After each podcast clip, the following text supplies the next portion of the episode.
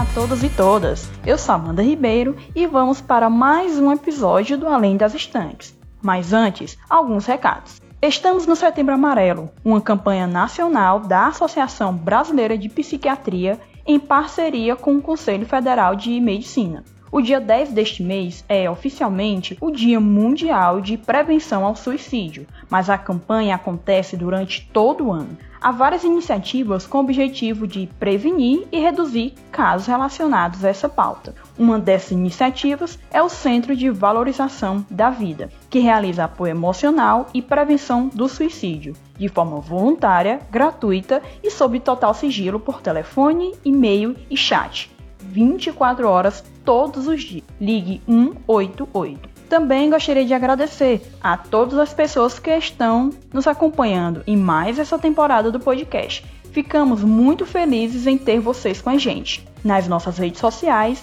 estantespod, curtindo, comentando e compartilhando nosso conteúdo. Aproveita e já compartilha esse episódio com aquela colega do trabalho, com um amigo da turma, enfim, com quem possa se interessar pelos temas que estamos apresentando. Por último, considere nos apoiar. Temos campanha de financiamento no PicPay ou no apoia.se barra estantespod. Dito isso, vamos ao episódio.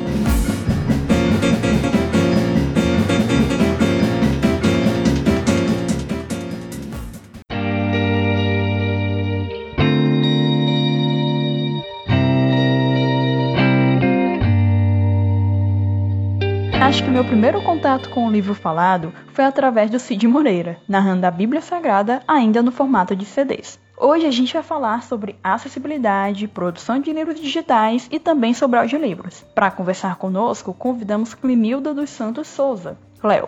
A Cleo é mestre em políticas públicas e gestão da educação superior. É especialista em pesquisa científica e em tradução audiovisual pela UES.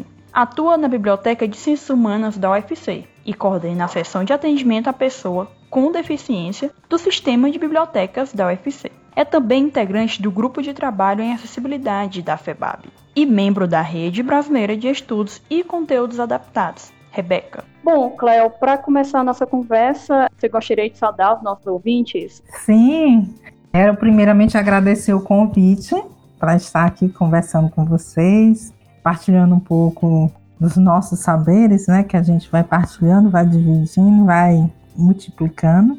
Quero também parabenizar pelo trabalho que vocês estão desempenhando e pelo interesse em falar sobre acessibilidade, pessoas com deficiência, visto que as pessoas com deficiência ainda são usuários muito assim, invisíveis dentro das nossas bibliotecas, infelizmente, né?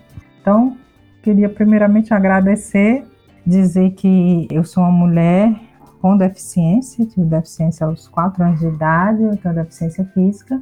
Para quem não está me vendo, eu sou uma mulher de 1,55m, tenho cabelos curtos, ondulados e castanhos até a altura do ombro e uso uma muleta canadense.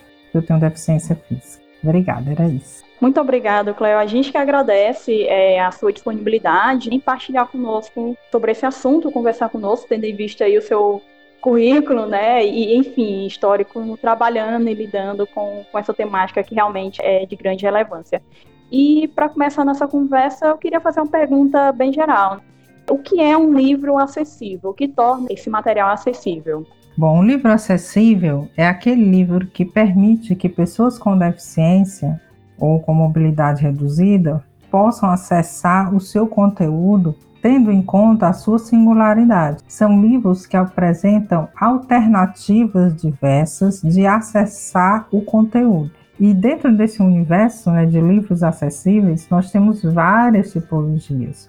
O audiolivro é uma delas, né? É um meio de acessibilidade. Mas a produção de material acessível é um grande guarda-chuva e o audiolivro é uma dessas possibilidades. Nessa conversa aqui eu venho trazer o audiolivro e outras possibilidades de produção de material acessível que juntos podem favorecer a formação de uma coleção que dê conta de atender às demandas dos nossos usuários. Esses livros acessíveis, eles podem corresponder Há vários segmentos: pessoas cegas, pessoas surdas, pessoas com paralisia cerebral e têm dificuldade de movimentar os braços. Então, são livros que permitem várias formas de acessar seu conteúdo. É, uma das formas que acredito que seja das mais conhecidas é o formato em braille. O audiolivro ele acaba sendo, aqui para o Brasil, acredito que uma novidade. Cleo, no seu histórico, né, a gente consegue perceber a sua atuação também é, na produção de livros digitais e eletrônicos. Você poderia falar um pouco sobre isso? Sim. Na verdade, né, eu pr primeiro, para falar um pouco dessa, dessa minha experiência na produção de material acessível, eu gostaria de inquietar nossos corações com algumas perguntas. Eu vou devolver a pergunta. Perfeito. É, livros acessíveis. É uma forma de você viabilizar a acessibilidade ao conteúdo, acessibilidade à informação. Mas para quem? Quem são essas pessoas? Quem são esses leitores? A priori, pessoas com deficiência. E os livros em formato acessível, eles trazem a possibilidade do acesso à informação a essas pessoas. Mas quem são essas pessoas? Na verdade, o que é deficiência? Por que, que eu trago essa provocação? Porque se a gente não entender o que é deficiência e quem são as pessoas com deficiência, a gente não compreende o porquê dos formatos acessíveis. A gente pode confundir direito com privilégio. O formato acessível não é um privilégio. Os livros em formato acessível é a resposta a um direito, a uma condição que a pessoa traz. A deficiência, na verdade, ela é o resultado da relação da pessoa que tem deficiência com o ambiente. Então, se eu chego numa biblioteca e todo o acervo está impresso e a pessoa é cega, então a deficiência que ela tem fica maximizada. Se ela chega numa biblioteca e há vários tipos de recursos que ela pode acessar, então ela se senta na mesa, vai ao computador, lê com as demais pessoas e não é nem percebido. Então, a gente, na verdade, é que vai gerando essa deficiência no dia a dia. E o formato acessível, né?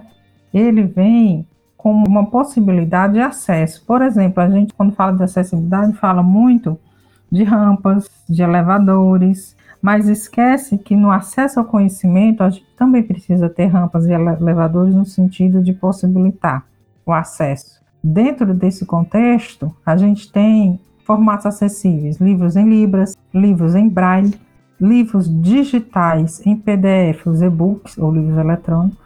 Nós temos os áudios livros e nós temos os livros digitalizados e editados para pessoas com deficiência. Eu trabalho muito com os livros editados, com os audiolivros e com os e-books. Com braille, eu não sou brailleista, então não trabalho tanto com braille, mas trabalho com os demais.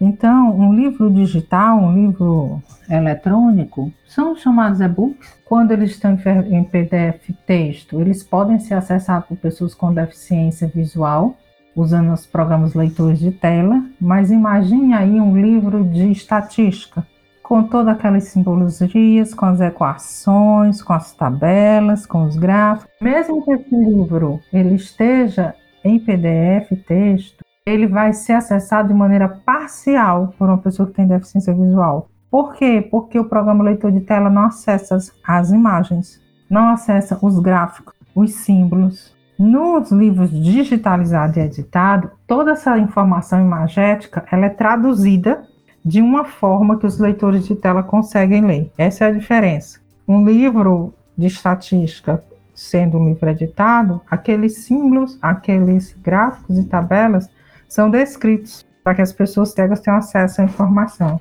No livro digital, eles continuam lá a imagem, têm acesso ao texto, mas não têm acesso ao conteúdo imagético.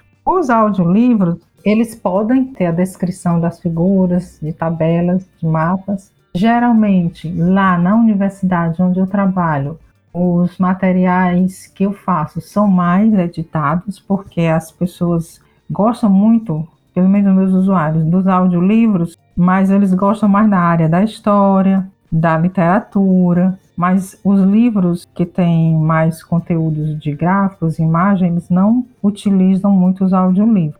Até porque eles dizem assim: eu quero fazer uma citação direta, eu quero saber como uma palavra é escrita, o audiolivro não me permite, já o livro editado me permite, o livro digital permite. Então, dependendo do perfil do usuário, dependendo da condição de deficiência que ele tem, Um ou outro formato vai se adaptar melhor.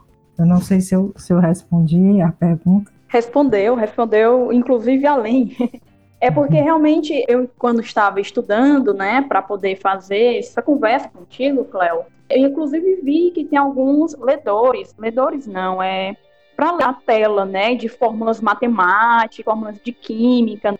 E aí eu acredito que já é uma coisa além, né, que dá essa possibilidade maior, como você falou muito bem, de acesso a esse conteúdo, né? Como, como é o nome que é você assim, falar? Um livro está em formato digital, em PDF texto. Se ele tiver em PDF imagem, ele hum. não tem acessibilidade. Programa Isso. leitor de tela, e aí eu vou dar exemplo de um, que é o NVDA. Ele lê Pronto. tudo que está em texto. Mas quando chegar numa imagem, numa fotografia, no livro, numa tabela, a tabela ele até lê, mas ele não lê, ele lê de forma linear.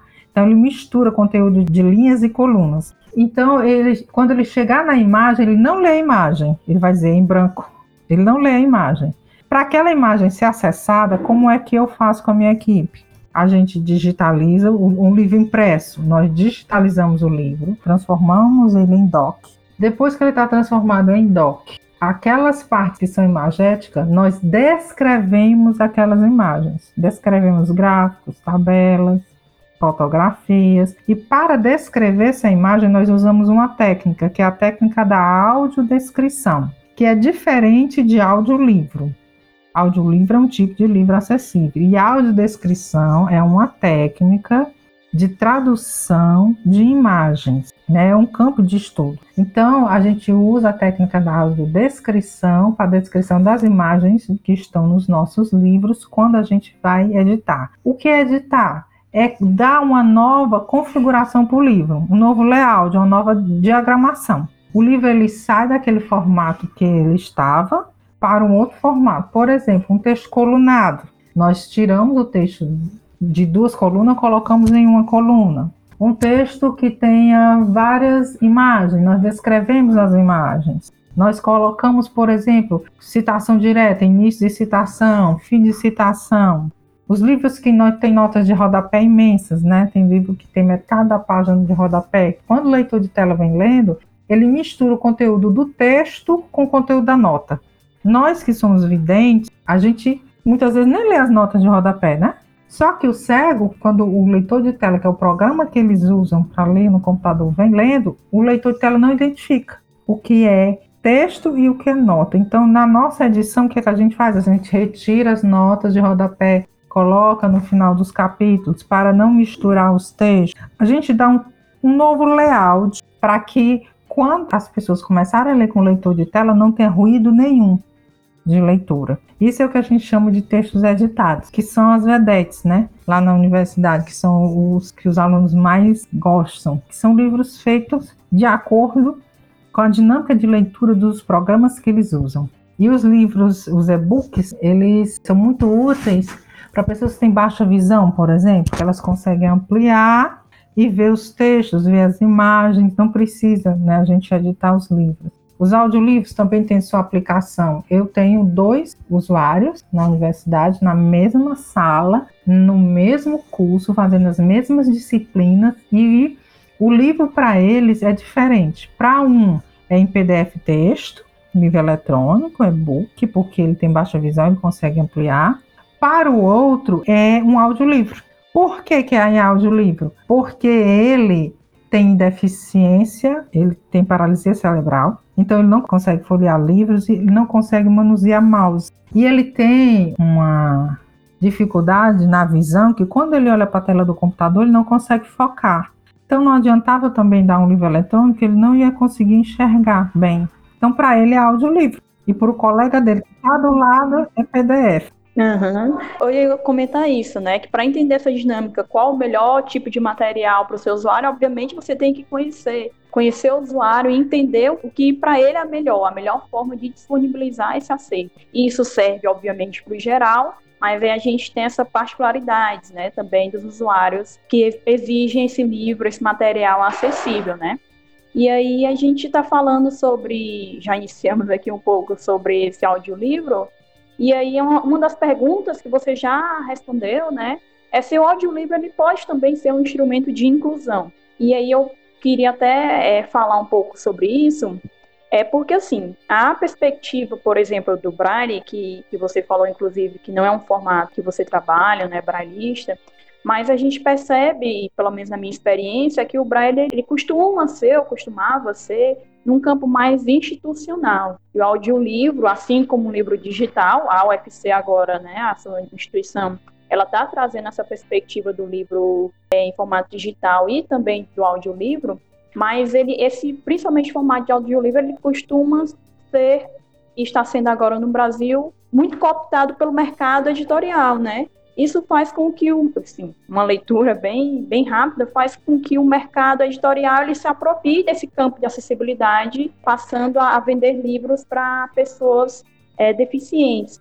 E aí, como é que fica essa perspectiva do, do mercado, já saindo um pouco do campo institucional, né? de entender esse mercado e dessa parte do audiolivro como esse instrumento. É, o audiolivro, ele, ele tem o seu público, cada leitor seu, o seu livro, né? Cada livro seu leitor. O audiolivro ele tem um público dele. Quem é que ele atende muito bem? Pessoas com deficiência visual, certamente, mas também pessoas com deficiência física, têm dificuldade de manusear livros, o audiolivro atende. Pessoas com mobilidade reduzida, por exemplo, a pessoa quebrou um braço, né? Pessoas que não sabem ler nem escrever, também são alcançadas pelo audiolivro. Pessoas idosas, né, com dificuldade de manusear livros. E ele é um grande instrumento, assim, de acesso à informação. O Braille é um formato importantíssimo para as pessoas que têm deficiência visual. Não existe como substituir Braille. O Braille sempre terá o seu espaço. Por exemplo, partituras musicais, você estuda em Braille. Muitos alunos com deficiência que fazem estudo de línguas estrangeiras preferem o Braille por causa da grafia da, das palavras, né?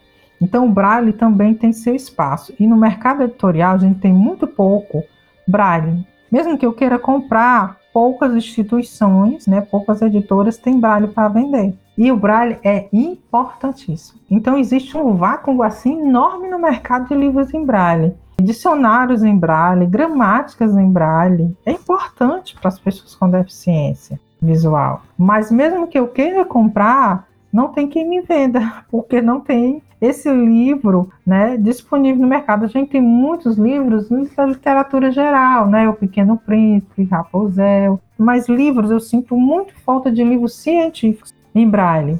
O que é uma coisa interessante, né? Porque, como eu falei, né? O, o mercado editorial ele pega esse formato, como você mencionou, várias pessoas que podem acessar um audiolivro ele pega esse formato, né, e meio que vende como uma novidade, como uma forma acessível, que realmente é uma forma acessível. É, exatamente. Mas, mas essas outras perspectivas, aparentemente, não há um interesse, né, e aí a gente já está falando de uma questão mesmo comercial. Acaba que as instituições pegam essa. essa... Ficam sem poder ter esse acervo, né? Isso, pronto, perfeito. Não tem como, não tem como ter esse material exatamente para oferecer. Aí fica parecendo que as pessoas não leem mais em braille não Isso, leem mais braille e não gostam de braille. Não é verdade. É porque não tem, é oferta. As pessoas querem ler, sim, livros em braille. Gostariam de ler em braille. É a mesma coisa, por exemplo, um vidente que quer um livro para manusear e ler sentado na rede. Sim, sim. Da mesma forma, o cego quer tocar no livro. Ele quer ter aquela, aquela relação direta com o livro, do jeito que eu também amo pegar um livro ler que não seja na tela do computador, nada contra os e-books. Mas eu também quero ter essa experiência e também eles querem ter. Então, existe esse vácuo no mercado. Outro, outro espaço que tem, assim, o audiolivro é importante, mas, por exemplo, uma pessoa cega me disse assim, que meus usuários, Cleo, eu quero saber como é o nome do autor. Ele é um autor estrangeiro eu escuto a pronúncia, mas como é que escreve? No livro digital, eu consigo, com o leitor de tela, e ver para letra por letra. No livro em braille também, mas no audiolivro eu não consigo. Eu quero copiar e colar para fazer uma citação direta. Isso eu estou falando da literatura científica, né? No audiolivro eu não consigo, mas já no livro eletrônico eu consigo. Então, dependendo do público, dependendo do uso, um formato ou outro se adapta melhor. O que a gente precisa é de um mercado editorial que compreenda isso. E compreenda que possa fazer livros em um formato coringa, que daquele formato ele possa migrar para outro. E pode parecer, né, para alguns, que não tem quem vá comprar, mas tem. Tem sim. Tem um, tem um mercado grande de pessoas que querem esses livros. E outra coisa, o livro acessível, ele não é só acessível para a pessoa que tem deficiência, ele é acessível para muita gente. O audiolivro, como eu acabei de dizer, não se aplica só às pessoas sem deficiência visual. Muita gente ama o audiolivro, coloca ali no rádio, coloca em casa e vai fazer uma coisa, vai fazer o almoço, fica escutando. Quer dizer, ele tem um público grande. Os livros eletrônicos também. Agora, por exemplo, nós estamos vivendo uma, realidade de pandemia. A relevância dos livros eletrônicos, dos e-books, agora, para as aulas que estão sendo remotas. Quer dizer, acho que muitas editoras devem ter lamentado não ter produzido mais, né? Porque agora a gente está precisando muito de livros eletrônicos. Exatamente. E falando mesmo da questão de retorno de financeiro, né? É, é um investimento que as editoras acabam perdendo por talvez não reconhecer a, a, importância e a diversidade de públicos que esses formatos atendem, né? Muitas vezes se prende ali a, a, a não sei, aqui é só uma constatação assim, né? É, muitas vezes se prende a uma, uma, coisa que seria uma novidade, ou como você bem falou, né, que é um formato acessível não só para pessoas deficientes, para todos os públicos. Isso tratando do audiolivro. Ela tem uma diversidade de público enorme. Talvez por isso o mercado editorial tem maior interesse nesse formato do que em outros formatos acessíveis, como você já mencionou alguns aqui. Então, realmente é uma, é uma coisa a gente a pensar e a cobrar, né, também, porque a gente tem a, a Lei Brasileira de Inclusão, né, que ela trata Isso. justamente sobre a produção e comercialização de livros em formato acessível. Ela não trata. Em formato acessível. Exatamente. Ela não fala que tem que ser o audiolivro, ou enfim, ela fala que tem que se comercializar em formato acessível. E justamente por isso foi a minha primeira pergunta, né? O que é um livro acessível? E aí a gente consegue ter essa amplitude que você mencionou. Você poderia falar um pouco mais para a gente sobre isso, sobre a lei? Sim. Ó, nós temos os livros em libras, que é para as pessoas surdas, né? Temos os livros em braille, temos os livros ampliados também. E uma questão que eu queria colocar antes de entrar nos aspectos legais é que para os bibliotecários é um espaço de atuação profissional, a editoração de livros em formato acessível, porque ela toca a representação da informação dentro da nossa formação. A gente tem uma disciplina né, de editoração. Então, Isso, exatamente. A gente tem uma disciplina de editoração. Então, conhecer esses formatos, conhecer o processo de produção deles, poderá trazer um diferencial. E aí eu já estou deixando uma dica para os bibliotecários aqui que estão ouvindo. Por que, que você não pensa nisso, né? No mercado editorial, onde livros em formato acessível possam ser criados, e você, bibliotecário, pode ser consultor nisso. Você pode trabalhar nisso, porque está se trabalhando com a representação da informação, com acesso à informação, com mediação. Deixa a dica, né? Porque eu, como pessoa com deficiência, sou suspeita para falar, mas aonde eu vou, deixa a dica. Quero é um mundo acessível. e sobre a lei, a gente tem essa, é, é, essa produção de material acessível, ela tá, é toda legalizada, né? Ela é incentivada pela lei. A lei dos direitos autorais diz que não constitui ofensa aos direitos você pegar um livro que está impresso e colocá-lo no formato, por exemplo, em braille, e disponibilizar para a pessoa que tem deficiência.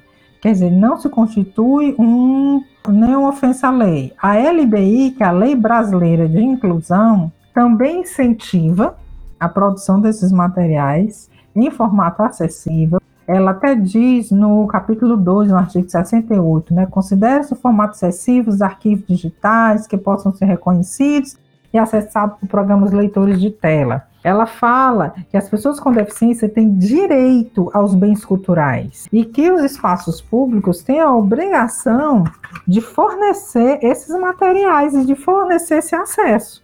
Ora, para fornecer esse acesso, para fornecer esse material, a gente tem que mudar é, os formatos, né? Porque esse público já ganhou esse direito, já é deles. E aí eu vim falar de uma outra legislação que é nova, entre aspas, que é o Tratado de Marrakech. Tratado de Marrakech, Tratado Internacional de Marrakech, ele foi celebrado a primeira vez em 2013 em Marrakech e agora já faz parte da nossa legislação, porque ele tem, ele está fazendo parte da nossa Constituição. Então o tratado ele já não é mais uma possibilidade remota, ele já é uma realidade.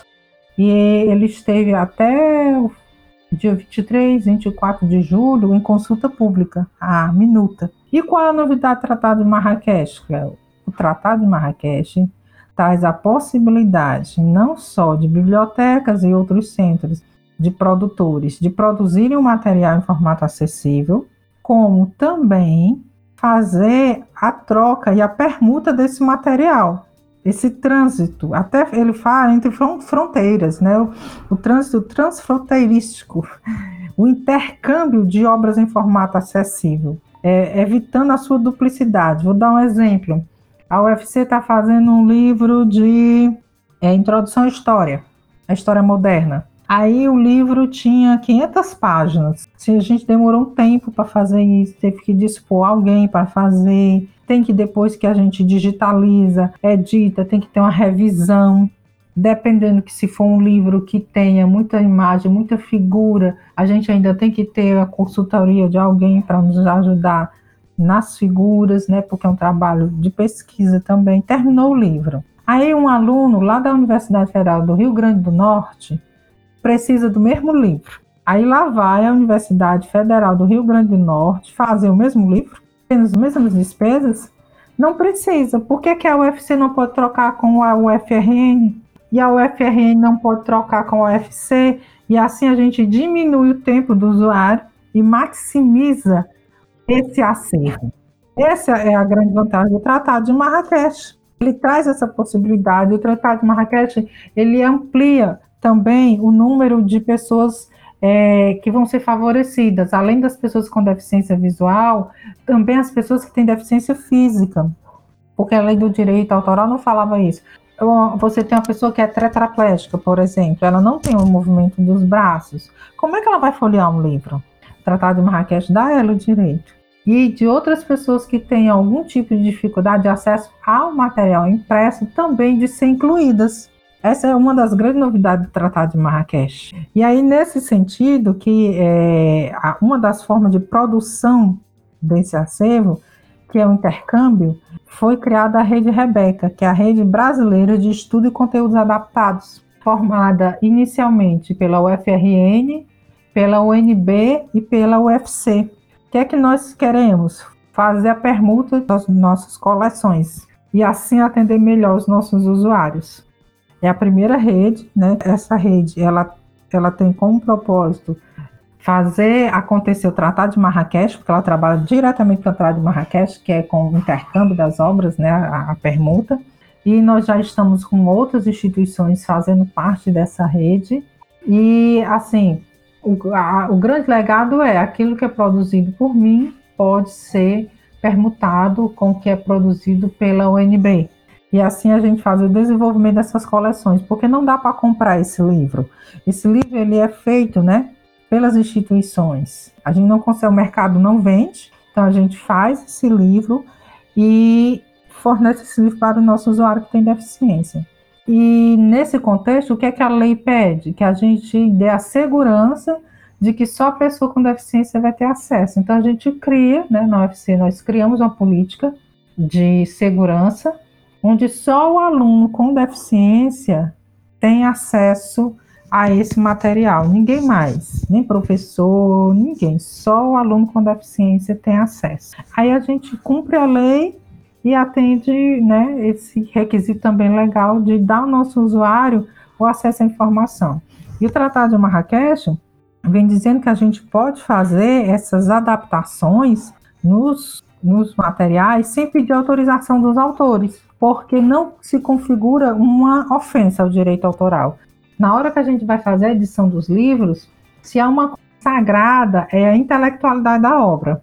Você pode mudar o layout, mas jamais pode mudar a intelectualidade da obra. Aquilo que o autor escreveu é sagrado. O conteúdo intelectual do autor ninguém toca. Porque o que é que a gente percebe? É que quando alguém escreve um livro, ela quer que aquela informação chegue ao maior número de pessoas. Só que por causa dessa, dessa invisibilidade da pessoa com deficiência, essas informações não chegavam aos, aos leitores com deficiência. Então, o que é que a gente faz com isso? Com essa produção de material acessível, a gente faz a mediação, a ponte, que possibilita o encontro do autor com o seu leitor. Na verdade, a gente está promovendo esse encontro, favorecendo o direito do autor de ser lido e conhecido e o direito do leitor de conhecer, de ler. Porque afinal de contas, livros, os livros são para serem, para ser lido, né? É para ser consumido. Então, o Tratado de Marrakech, ele é importantíssimo. É uma das, das realizações mais importantes no que se refere à produção de material acessível. É o Tratado Internacional de Marrakech. Ele esteve em consulta pública até dia 22, 23 de julho, né, o texto da minuta da lei, e logo, logo a gente vai estar tá tendo acesso a, a, esse ao conteúdo completo né, desse, do tratado. Mas a Rede Rebeca já vem trabalhando nessa perspectiva. É o intercâmbio dessas obras. É isso, Amanda. Cléo, então vamos aqui encaminhar para o encerramento do nosso episódio. Gostaria de agradecer a seu aceite do convite para conversar conosco sobre é, acessibilidade, sobre inclusão sobre o Tratado de Marrakech e a Rede Rebeca, né? Trazer um pouco também sobre essa questão do mercado editorial. E aí o seu recado final para quem nos escuta. Bom, quero agradecer né, o espaço, agradecer o convite. Como eu havia me apresentado, eh, meu nome é Clemina, mais conhecido por Cleo, sou bibliotecária, mulher com deficiência. Trabalho na Universidade Federal do Ceará, na seção de atendimento à pessoa com deficiência foi criada justamente para dar suporte à produção de material acessível no sistema de bibliotecas da UFC e para também trabalhar na formação dos bibliotecários para o atendimento às pessoas com deficiência, desenvolvendo treinamentos e capacitações que possam possibilitar o aperfeiçoamento de habilidades e competências no atendimento a essa clientela. Então, essa é uma das grandes missões da SAPD, que o coordena. Preparar os bibliotecários, trabalhar com, com produção do conhecimento e a formação desse acervo, né? A formação do acervo em formato científico para pessoas com deficiência. Então, um trabalho que eu prezo muito, né? Que eu gosto muito. Quero deixar aqui meu agradecimento ao diretor do Sistema de Bibliotecas da UFC, o Felipe, ao meu chefe, o Edvander Pires, pelo apoio a SAPD nesse trabalho. Quero deixar aqui o nosso e-mail, que é sapd.ufc.br. Nosso telefone DDD 85 3366 7685. O nosso Instagram é arroba sapdufc. E também deixar o, o convite para vocês participarem das nossas lives no canal da Seção de Atendimento à Pessoa com Deficiência, onde a gente tem um projeto que é a arte da produção de saberes, trabalhando a questão da acessibilidade com a interface da arte. Esse mês, Amanda, a gente está trabalhando mulheres com deficiência na arte e na ciência. É justamente mostrando o perfil de várias pessoas com deficiência que passaram pela história, mulheres, e deixaram um legado importante na história que muitas vezes se desconhece. Um dos fatos pode ser em decorrência do preconceito de ser, serem mulheres com deficiência. Então, quero deixar aqui o convite, né, mais uma vez agradecer e também falar aos bibliotecários, né? Tanto as editoras têm um mercado aí favorável de produção de material em formato acessível, como nós, bibliotecários, também temos um campo de atuação profissional muito promissor. Invistam nisso, leiam um pouco sobre isso, que é, esse espaço da produção do material, esse espaço da representação do conhecimento é um espaço de bibliotecários. De outros profissionais também, mas dos bibliotecários com certeza. É isso, Amanda. Obrigada. Excelente, Cléo. Recados dados, né? Vamos acompanhar, vamos aí reconhecer esse trabalho e conhecer essas mulheres, né? É, agradeço a você que está nos ouvindo e até a próxima. Obrigada. Tchau.